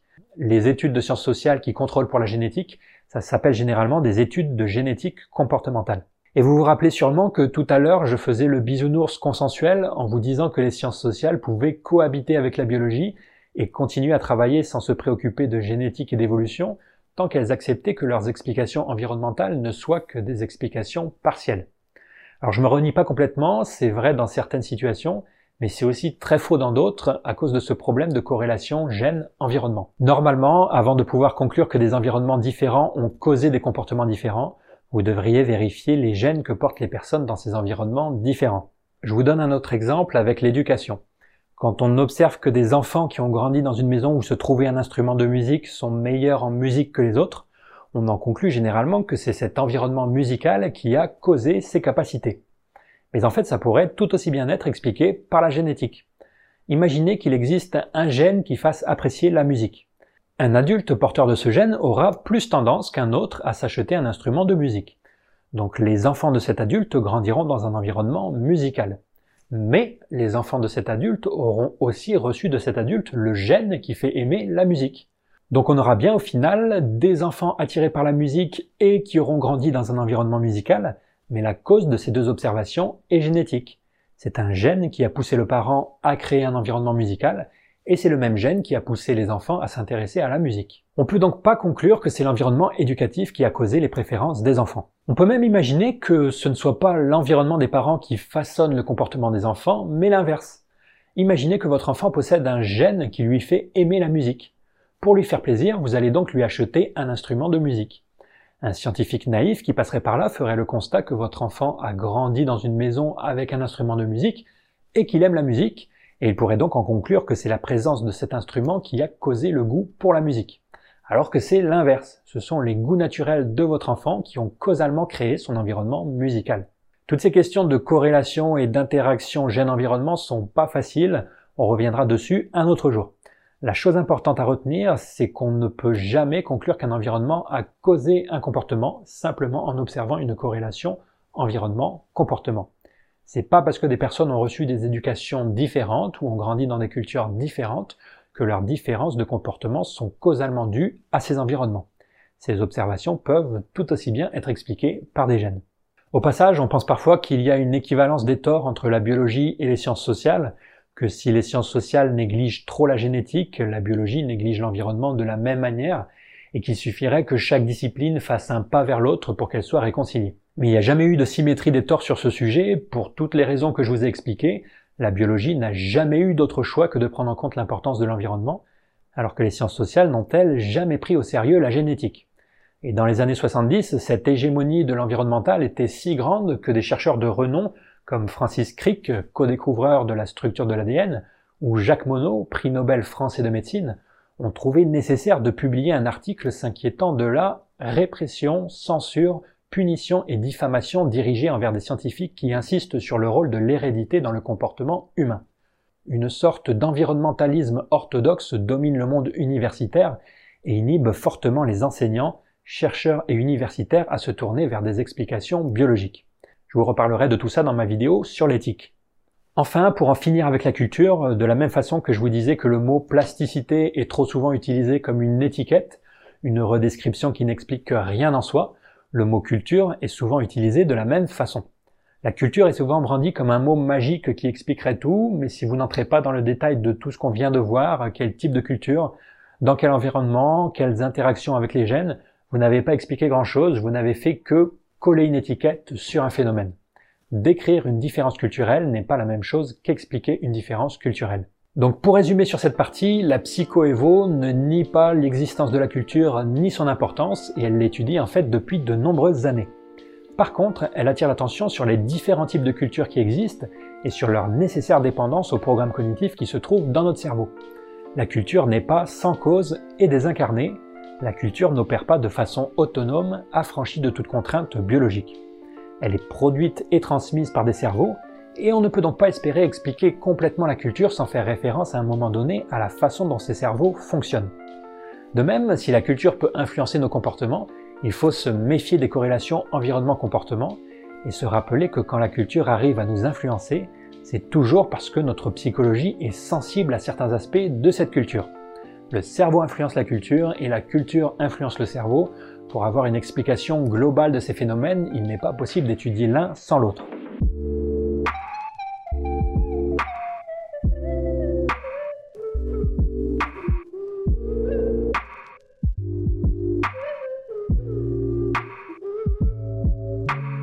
Maintenant, peut-être que vous avez envie de me dire Ok Homo fabulus, la psychoévo néglige pas autant l'environnement, l'apprentissage, la plasticité et la culture que je ne l'aurais pensé.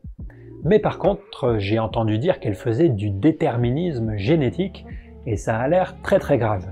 Alors qu'est-ce que tu as à dire pour ta défense? L'accusation de déterminisme génétique est effectivement une accusation courante, mais aussi une des plus floues. Comme personne ne s'est jamais revendiqué d'être un déterministe génétique, on est obligé d'inférer le sens de cette critique de la bouche des critiques elles-mêmes. Et le sens le plus courant semble lier le déterminisme au fait qu'on ne pourrait pas changer. Le déterminisme génétique, c'est l'idée que si c'est génétique, on peut rien y faire. Et si on peut rien y faire, ça implique qu'on assigne un rôle causal nul à l'environnement, donc cette critique est souvent associée à la critique d'ignorer le rôle de l'environnement. C'est souvent reformulé en termes de débat entre innés et acquis. Les déterministes génétiques, ce sont ceux qui pensent que les traits sont innés et qui rejettent la part de l'acquis. Mais comme je vous l'ai dit, aucun chercheur sérieux ne pense que si c'est génétique, on peut forcément rien y faire, ou que seul l'inné compte pour expliquer les comportements. L'opposition simpliste inné-acquis n'est supportée par aucun chercheur. Comme le dit le philosophe Richard Joyce, et c'était il y a 15 ans déjà, la dichotomie inné-acquis est tellement morte et enterrée qu'il est devenu fatigant de mentionner qu'elle est morte et enterrée.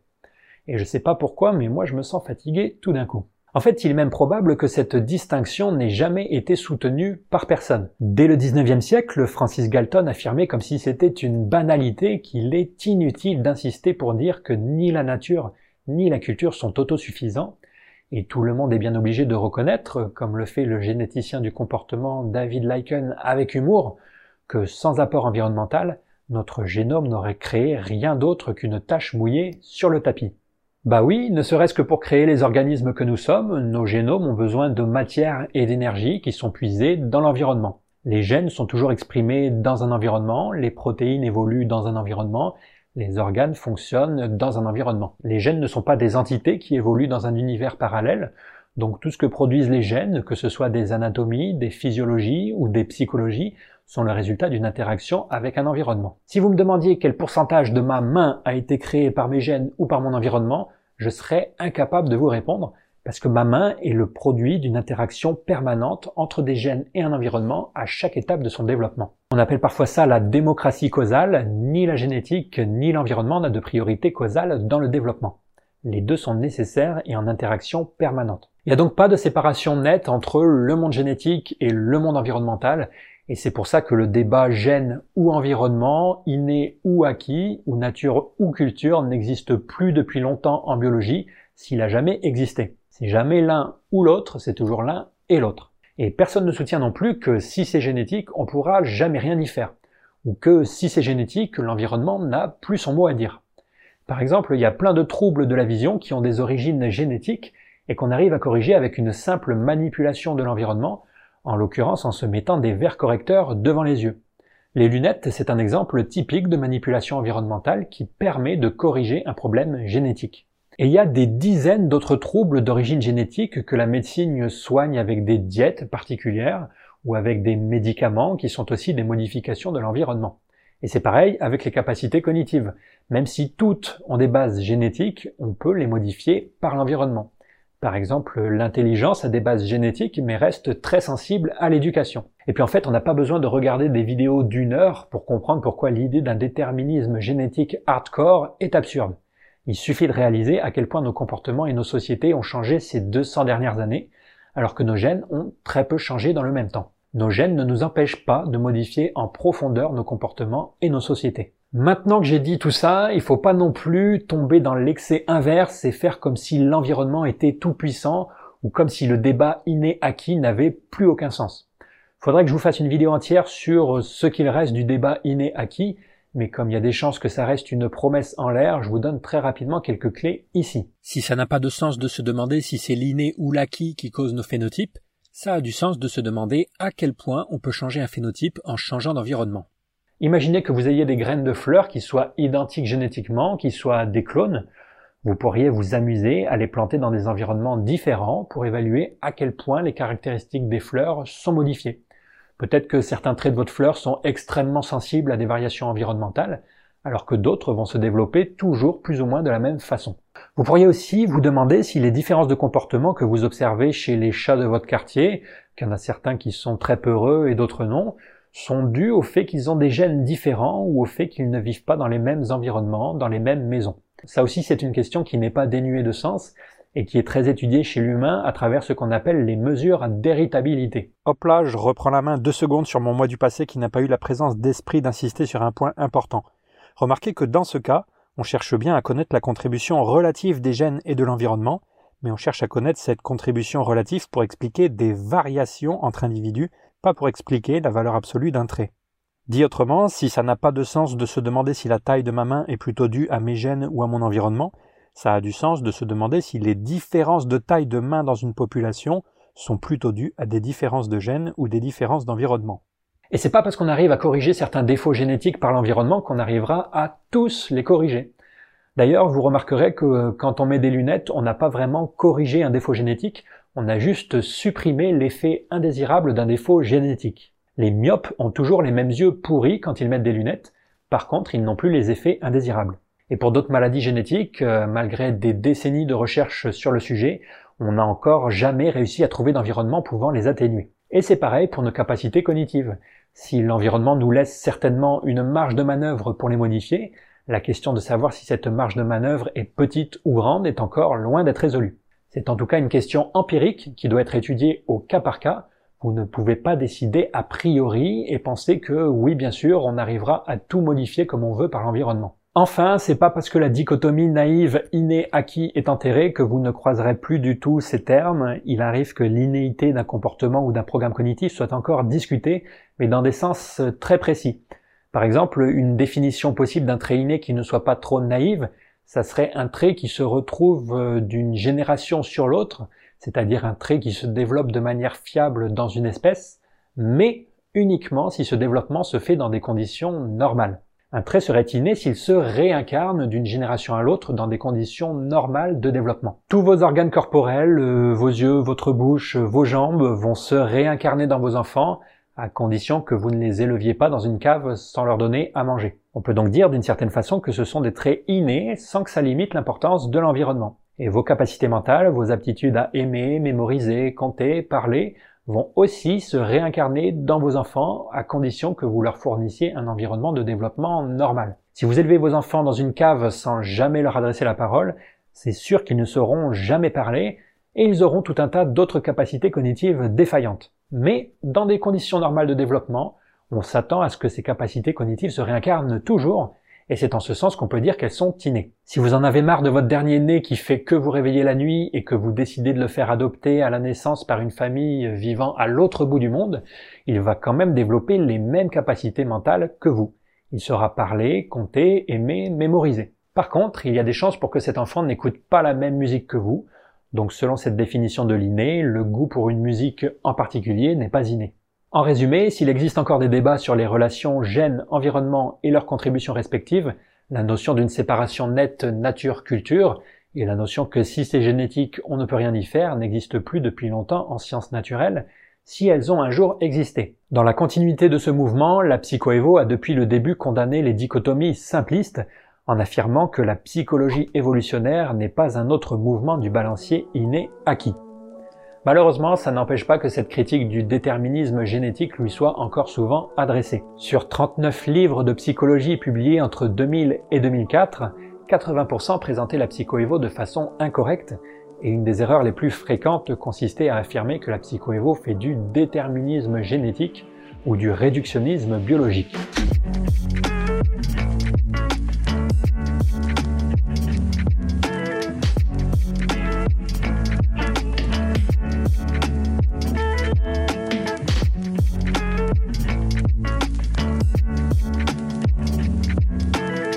Et justement, venons-en au réductionnisme. Comme pour le déterminisme, c'est pas toujours clair ce qui est suggéré par cette critique, ça peut vouloir dire plusieurs choses. Dans un sens, le réductionnisme, ça a du bon, et c'est ce que s'attachent à faire toutes les sciences. Quand Newton propose sa loi de la gravitation, il fait en quelque sorte du réductionnisme, c'est-à-dire qu'il essaie de réduire la diversité des mouvements des objets autour de lui à un principe plus profond. Et c'est ce que font aussi toutes les autres sciences, sciences sociales incluses.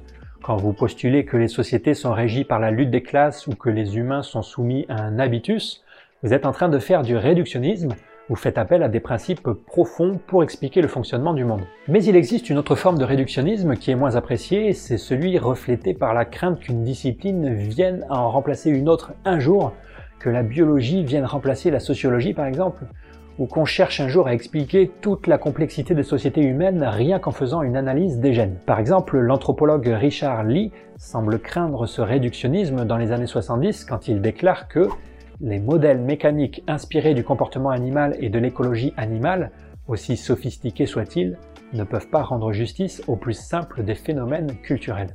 La question du réductionnisme est un peu compliquée parce qu'elle peut faire référence à des problèmes méthodologiques pas triviaux, comme de savoir si pour étudier un système complexe, il faut commencer par le décomposer en chacune de ses parties, ou l'étudier toujours de façon globale, parce que le tout est toujours plus que la somme des parties. Mais ce qui est certain, c'est que ce que la psychoévo veut faire, c'est pas remplacer les sciences sociales par les sciences naturelles, mais plutôt les relier, ou comme le dit l'anthropologue Dan Sperber, les rendre continues. Je vous donne un exemple. Quand vous avez appris la biologie au collège et au lycée, vous avez appris des lois qui sont propres au système biologique, des lois qui s'appliquent aux écosystèmes, aux organismes et aux cellules, comme la diffusion des hormones, euh, le développement des organes, etc.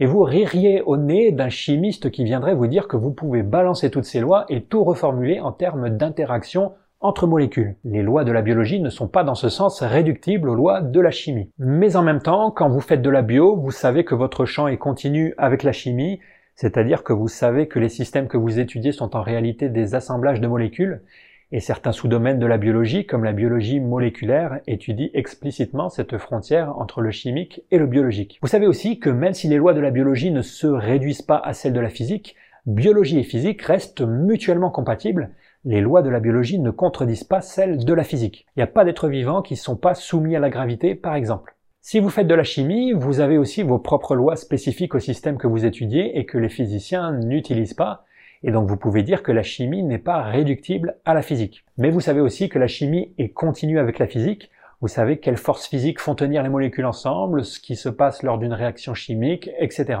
Eh bien, ce que propose de faire ceux qui cherchent à naturaliser le social, les psychologues évolutionnaires, mais aussi plein d'autres gens en sciences cognitives et sciences naturelles, c'est exactement la même chose. Ils ne veulent pas réduire la complexité des cultures et des sociétés à des histoires de gènes ou de neurones, mais ils veulent rendre continues les sciences sociales et les sciences naturelles et les rendre mutuellement compatibles. De la même façon qu'aucun physicien ne propose d'expliquer le fonctionnement d'un cœur entièrement en termes de mouvement d'atomes, aucun biologiste ne propose d'expliquer les phénomènes sociaux entièrement en termes de neurones ou de gènes. Par contre, ces chercheurs pensent que c'est nécessaire d'essayer de relier les connaissances en sciences sociales aux connaissances en sciences naturelles. Pour les psychologues évolutionnaires en particulier, la meilleure façon de faire ça, c'est de passer par le niveau psychologique.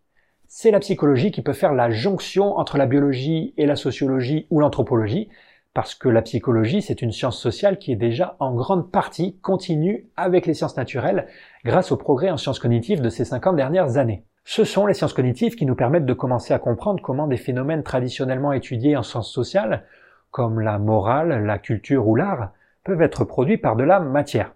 Pour vous, ça vous paraît évident que votre activité mentale soit uniquement le produit de votre cerveau, mais encore pas très longtemps, on n'y pigeait rien c'était incompréhensible comment de la banale matière biologique pouvait produire toute notre vie mentale, nos émotions, nos pensées, notre morale et notre politique. On passait souvent par Dieu pour expliquer tout ça. Et si aujourd'hui on est encore très loin d'avoir tout compris, un gros pas en avant a été fait avec ce qu'on appelle la révolution cognitive, c'est-à-dire l'idée de considérer le cerveau comme une grosse machine qui fait du traitement de l'information.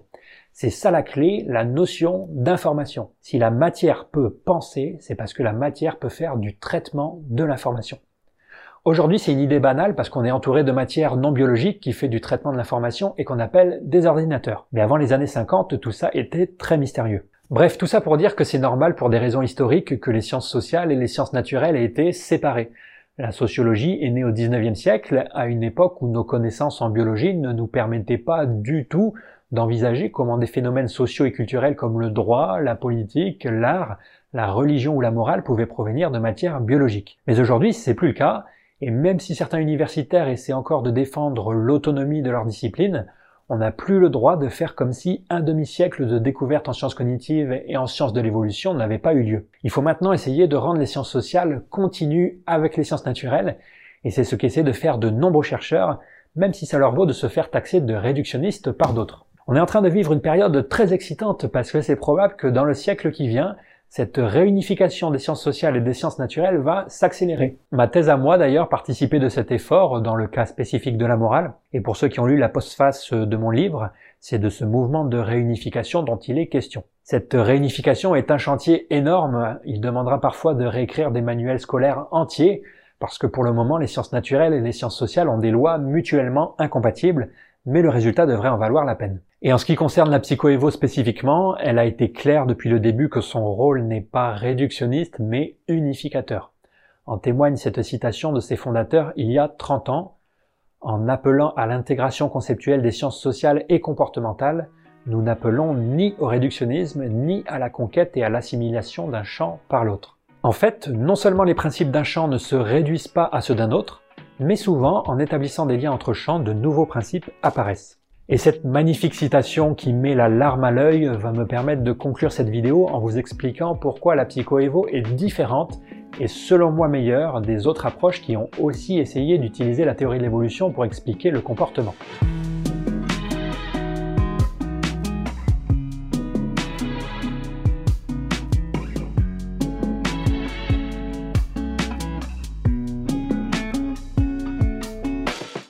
Si vous aviez été sur Twitter dans les années 80, vous n'y auriez trouvé aucune critique sur la psychoévo, et pour cause, elle n'existait pas encore. Par contre, vous auriez trouvé un tas de personnes qui s'arrachaient les cheveux sur un truc appelé sociobiologie.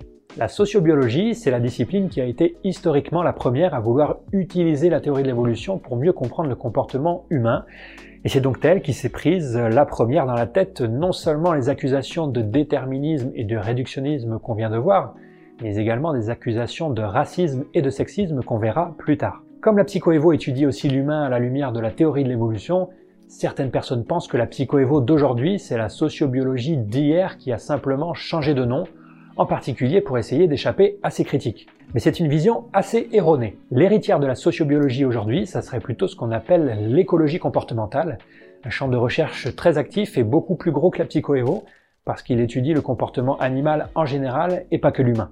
Mais la psychoévo se démarque de la sociobiologie et de l'écologie comportementale sur un point important, la prise en compte du niveau psychologique. La sociobiologie d'hier et l'écologie comportementale d'aujourd'hui cherchent avant tout à expliquer les comportements avec la théorie de l'évolution, mais elles ne cherchent pas à expliquer la psychologie.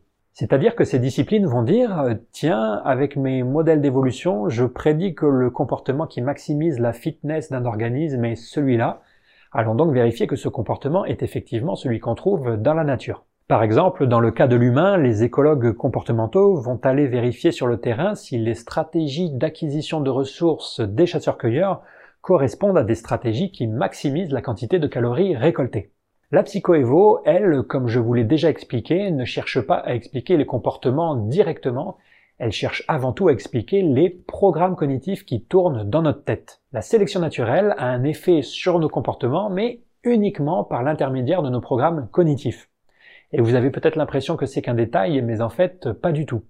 Si historiquement la psychoévo était passée avant la sociobiologie, j'aurais peut-être pas eu besoin de faire 1h15 de vidéo pour vous expliquer pourquoi les humains achètent des capotes et des clopes, parce que c'est quelque chose qui s'explique très facilement si on considère que les humains sont des exécuteurs d'adaptation, mais qui s'explique beaucoup plus difficilement si on considère, comme la sociobiologie, que les humains sont des maximisateurs de fitness. Les humains achètent des capotes et des clopes parce que ce ne sont pas les comportements qui sont sous sélection, ce sont les programmes cognitifs qui le sont. Et ces programmes cognitifs sont sous sélection pour maximiser la fitness en moyenne sur toute une vie. Une fois que ces programmes cognitifs ont été créés, ils vivent leur vie dans notre tête et puis ils nous font parfois adopter des comportements mal adaptatifs, exactement comme un robot lâché dans un nouvel environnement va se mettre à faire plein de choses pour lesquelles il n'était pas conçu. Je passe un peu vite là-dessus parce que j'en ai déjà parlé en long et en large dans cette vidéo que je vous recommande de regarder si c'est pas déjà fait. Un autre problème avec la sociobiologie, selon moi, c'est qu'en cherchant à savoir si les prédictions de modèles théoriques d'évolution se retrouvent dans la nature, elle fait croire qu'on peut passer directement de l'évolution au comportement en zappant le niveau psychologique et culturel. Quand on lit de la sociobiologie, on a beaucoup plus cette impression de réductionnisme, cette impression que les travaux en psychologie et en sociologie ne servent à rien. On a l'impression qu'on peut sauter directement de l'évolution au comportement ou des gènes au comportement, même si il faut quand même avouer que la sociobiologie a aussi été beaucoup caricaturée et qu'elle n'est pas aussi naïve qu'on le croit. Alors que dans la perspective de la psychoévo, on passe toujours par le niveau psychologique, et au niveau psychologique, l'influence de l'environnement, notamment culturel, est très importante. La psychoévo accueille à bras ouverts la recherche en sciences sociales, elle donne beaucoup moins l'impression de pouvoir se passer de ces disciplines. Et en fait, plus j'avançais dans l'écriture de cette vidéo, plus je me rendais compte que les critiques auxquelles je répondais étaient probablement des critiques adressées à la sociobiologie à la base, et que la psychoévo s'est récupérée ensuite parce que les gens n'ont pas compris qu'elle faisait les choses différemment. Si la psychoévo était arrivée avant la sociobiologie, peut-être que les approches évolutionnaires du comportement auraient bien meilleure réputation aujourd'hui. Donc la psychoévo, c'est pas de la sociobiologie qui a changé de nom, la psychoévo, ce sont des chercheurs qui ont trouvé le programme de recherche de la sociobiologie insuffisant, parce qu'il donnait pas assez d'importance à ce qui se passe dans le cerveau. On ne peut pas sauter directement des gènes au comportement, entre les deux se trouve un lien manquant, celui de nos programmes cognitifs. La sociobiologie avait oublié d'embarquer avec elle la révolution cognitive, et la psychoévo se proposait d'y remédier. Aujourd'hui, l'écologie comportementale, l'héritière la plus directe de la sociobiologie, s'intéresse toujours assez peu à la psychologie, à ce qui se passe dans le cerveau, elle se focalise surtout sur les comportements. Beaucoup de chercheurs de ce champ sont conscients de cette limite et ils la justifient en disant qu'étudier des programmes cognitifs, c'est quelque chose de très dur à faire. La science ne sait pas trop bien le faire à l'heure actuelle, alors qu'étudier des comportements, c'est beaucoup plus facile. C'est en partie vrai, et c'était même très vrai dans les années 80-90, mais ça l'est beaucoup moins aujourd'hui. Surtout en ce qui concerne l'humain, les neurosciences, la psychologie et les sciences cognitives en général sont devenus des champs gigantesques qui progressent à toute vitesse donc euh, bien que l'écologie comportementale humaine ait comme la psychoévo la prétention d'unifier les sciences sociales et les sciences naturelles, à mon avis, parce qu'elle néglige généralement le niveau psychologique, elle est beaucoup moins bien placée pour ça. Je vois mal comment on pourrait unifier le champ d'étude de l'humain en laissant de côté les sciences cognitives. Voilà pourquoi c'est très important de ne pas confondre psychoévo et sociobiologie ou psychoévo et écologie comportementale. C'est occulter qu'il y a des grosses différences conceptuelles entre les deux et des différences que personnellement je qualifierais d'arguments en faveur de la psychoévo, même si vous imaginez bien que tous les chercheurs ne sont pas d'accord. Bon eh bien on va s'arrêter là si ça vous dérange pas, je vous fais un petit résumé parce que vous l'avez bien mérité. Dans cette vidéo, j'ai voulu lever quelques malentendus qui planent sur la psychoévo en ce qui concerne la question des relations gène-environnement, nature-culture, inné, acquis, etc. Comme toutes les sciences naturelles d'aujourd'hui, la psychoévo rejette ces dichotomies franches qui ne correspondent à aucune séparation dans le monde réel. La psychoévo met au contraire l'environnement au cœur de son programme de recherche et elle peut pas faire autrement parce qu'un cerveau pour un biologiste c'est par définition un système fait pour s'adapter à son environnement. Gènes et environnement sont obligatoirement liés car les gènes sont sélectionnés sur la base de leur interaction avec un certain environnement. Un environnement n'a d'effet que parce que des gènes lui permettent d'avoir cet effet, directement ou indirectement. Un environnement ne contient pas d'effet en lui-même et toutes les explications environnementales des comportements, si elles ne sont pas fausses en soi, ne sont que des explications partielles. La psychoévo ne postule pas que tous les comportements sont innés et présents à la naissance, et elle ne postule pas non plus que l'apprentissage n'a aucun rôle à jouer dans nos comportements. Au contraire, l'apprentissage est souvent très important. Par contre, cet apprentissage est toujours permis par des structures évoluées et l'inné et l'acquis ne sont pas mutuellement incompatibles. Quand vous postulez qu'un comportement est appris, vous n'avez pas dans le même temps rejeté l'importance de l'évolution, parce que c'est l'inné qui permet l'acquis. La psychoévo ne nie pas non plus l'importance de la plasticité pour expliquer les comportements, mais cette plasticité est elle-même permise par des structures évoluées. Dire qu'un comportement est plastique n'explique rien, ce n'est qu'une redescription de son caractère variable. Et ce caractère variable n'est pas très intéressant en soi, ce qui est intéressant, c'est la capacité à varier de façon adaptative, qui elle ne peut être expliquée que par la sélection naturelle. La psychoévo ne nie pas non plus le rôle de la culture pour expliquer les comportements humains, mais c'est quelque chose de trivial que de dire que la culture affecte les comportements. Ce qui est moins trivial, c'est de se demander comment elle y parvient et si certaines différences entre populations humaines ne seraient pas causées par de la plasticité phénotypique cognitive, c'est-à-dire par des programmes cognitifs qui sont universels mais qui produisent des comportements différents quand ils travaillent dans des environnements différents. Dans ce cas, la théorie de l'évolution sera nécessaire pour expliquer pourquoi certains comportements ont été préchargés dans nos cerveaux et pourquoi ils ne sont joués que dans certains environnements. Il faut aussi se méfier du mot culture utilisé comme un mot magique ou une simple redescription, comme une étiquette collée sur des différences entre populations. Et il faut aussi se méfier des études qui cherchent à mettre en évidence une influence de la culture en ne se basant que sur des corrélations sans avoir contrôlé pour des facteurs génétiques confondants. Enfin, parce qu'elle donne toute sa place à l'environnement, la psychoévo ne fait pas de déterminisme génétique, pas plus qu'elle n'a l'intention de cannibaliser toutes les autres disciplines qui étudient déjà l'humain. La psychoévo cherche plutôt à rendre continu et mutuellement compatibles les différentes disciplines en insistant sur le niveau psychologique, ce que n'avaient pas fait les programmes de recherche précédents. En fait, vous remarquerez que toutes les critiques qu'on a vues aujourd'hui peuvent s'expliquer par une vision trop simpliste du type de comportement qui est capable de produire l'évolution.